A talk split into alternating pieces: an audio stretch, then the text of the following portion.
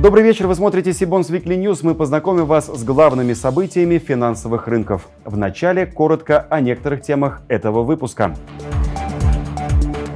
Экспресс-обзор долгового рынка. Итоги февраля. Тинькофф Банк аннулировал проценты по бессрочному выпуску долларовых евробондов. Повлияет ли рост деловой активности в России на долговой рынок? Дайджест предстоящих размещений ВДО и опытные эмитенты. Теперь подробнее о некоторых темах выпуска. И начнем мы его с рубрики «Экспресс-обзор», в которой мы рассказываем о динамике ОФЗ, крупных корпоративных облигациях и ВДО за прошедший месяц. Сегодня в качестве эксперта мы пригласили Екатерину Карипанову, заместителя начальника отдела долговых рынков России и стран СНГ «Сибонс».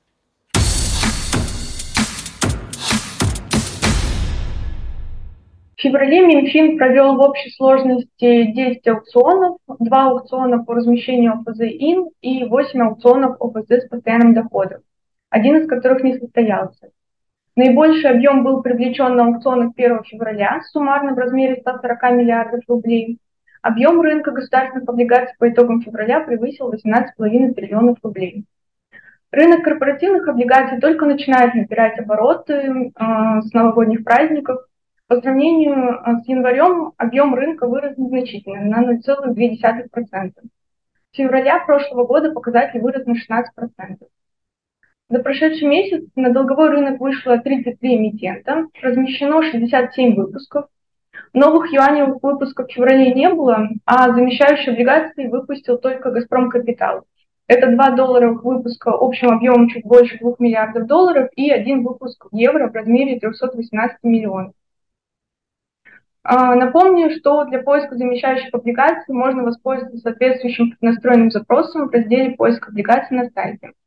А, также мы начали расчет индекса замещающих облигаций российских корпоративных эмитентов, выпущенных в долларах США. Этот индекс находится в категории индекса Сибон, ценовые и индексы доходности. По результатам опроса эксперт РАН более 75% опрошенных компаний планируют выходить на долговой рынок в этом году – причем 50% из них относятся к сектору МСБ. 29% а, респондентов из сектора МСБ сообщили о планах по размещению дебютных выпусков. Так, в феврале с дебютами а, вышли Патриот Групп, Реаторг, Саммит, Сиб Автотранс Соби Лизинг. Весной на рынок планируют выйти около 42% респондентов, что обусловлено ожиданиями относительно повышения ключевой ставки и крупных размещений ОФЗ. Сейчас э, средневзвешенная эффективная доходность ВДО находится на уровне 14%. Э, спред к кривой бескупонной доходности с конца прошлого года значительно уменьшился, примерно на 50 базисных пунктов. Э, ожидаем роста активности на рынке ВДО и новых интересных размещений. Центробанк и правкомиссия смогут разрешать сделки с локализованными после 1 марта ценными бумагами, акциями, облигациями, ОФЗ и паями. Соответствующий указ президент России подписал в конце прошлой недели. Он действует с даты публикации 3 марта до момента отмены установленных им временных мер. При этом Совет директоров ЦБ может установить максимальное количество и объем таких сделок.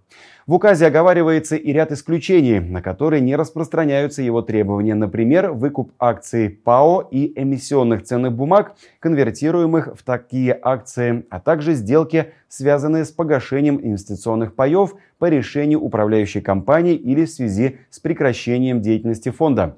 В списке исключений также сделки, связанные с переводом российских ценных бумаг, полученных в результате универсального правоприемства. Банки, находящиеся под санкциями, в свою очередь, могут без ограничений брать в залог ОФЗ, права учета которых были переведены в российскую инфраструктуру до вступления указа в силу, если такой залог обеспечивает исполнение обязательств по кредитным договорам. Кроме того, они могут покупать их у резидентов, на операции инвесторов с ценными бумагами, приобретенными после 1 марта прошлого года и переведенными на счета в российском депозитарии, ограничения продлены.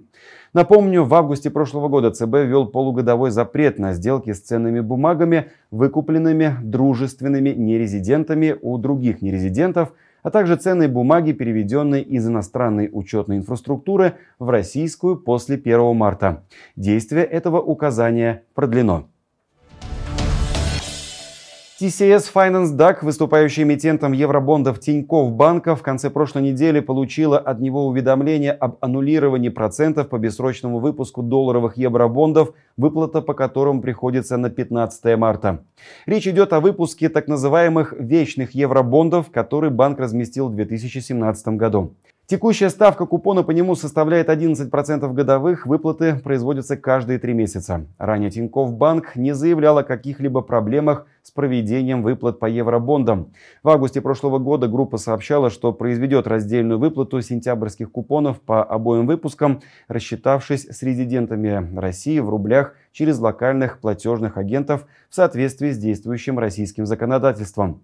Однако 25 февраля Тинькофф Банк был включен в санкционные списки ЕС. Ранее выплаты по вечным облигациям временно остановил ВТБ, который также оказался под санкциями. Возможность отмены купонной выплаты эмитентам предусмотрена документацией. В текущих обстоятельствах мы решили отменить одну выплату, чтобы провести дополнительную работу для учета интересов всех инвесторов, в том числе находящихся вне России. Конец цитаты. Отметим, что у Тинькофф банка в обращении находится еще один выпуск бессрочных субординированных евробондов в долларах. Он был размещен в 2021 году. Ставка купона по нему составляет 6%. Выплаты также производятся раз в три месяца. Ближайшая дата выплаты 20 марта. С нами на связи генеральный директор УК АРИ «Капитал» Алексей Третьяков. Алексей, добрый вечер. Добрый вечер, Кирилл. Как вы считаете, каким будет дальнейшее развитие событий с евробондами Тинькофф Банка и в целом с самим эмитентом? Я думаю, что для еврооблигаций Тинькофф Банка э, эмитента прекратить выплату купонов э, негативное, и я не вижу в ближайшее время перспектив возобновления выплаты купона, поскольку, безусловно, санкции, э, введенные против банка, ухудшают его финансовое состояние, э, закрывают доступ на рынок капитала, поэтому у банка нет ни мотивации поддерживать э, какое-то реноме добросовестного эмитента. Но здесь речь идет не о добросовестности, а скорее о лояльности к портфельным инвесторам. Но и также возможно, что санкции ухудшат финансовое положение, поэтому банк должен а, задуматься о создании дополнительных а, каких-то резервов ликвидности и капитала. Аналитики как российские, так и зарубежные, включая S&P Global, указали на резкий рост деловой активности в России в феврале. Более того, по некоторым оценкам, индекс деловой активности стал рекордным с 2017 года. Позитивные цифры подкрепляются и данными Росстата, который зафиксировал рост показателей в добыче и в обрабатывающей промышленности, которая после долгого перерыва начала пополнять готовой продукции склады. Означает ли это, что в ближайшее время нас ожидает и оживление на долговом рынке? Поделиться мнением мы попросили руководителя направления анализа рынка облигаций инвестиционного банка Синара Александра Афонина. Александр, добрый вечер. Добрый вечер, Кирилл. Да, действительно, мы увидели положительные цифры, но, честно говоря, я к ним бы относился скептически, поскольку э, пока нет долгой истории, пока это только один месяц, э, весьма возможно, что в ближайшее время увидим некоторое замедление. А, для того, чтобы появилась активность на рынке облигаций, я думаю, все-таки должна быть более устойчивая картина и более долгий период а, таких положительных ожиданий. Продолжим наш выпуск традиционной рубрикой дайджестом актуальных облигационных размещений. На этой неделе Leasing Trade полностью разместил выпуск пятилетних облигаций объемом 150 миллиардов рублей.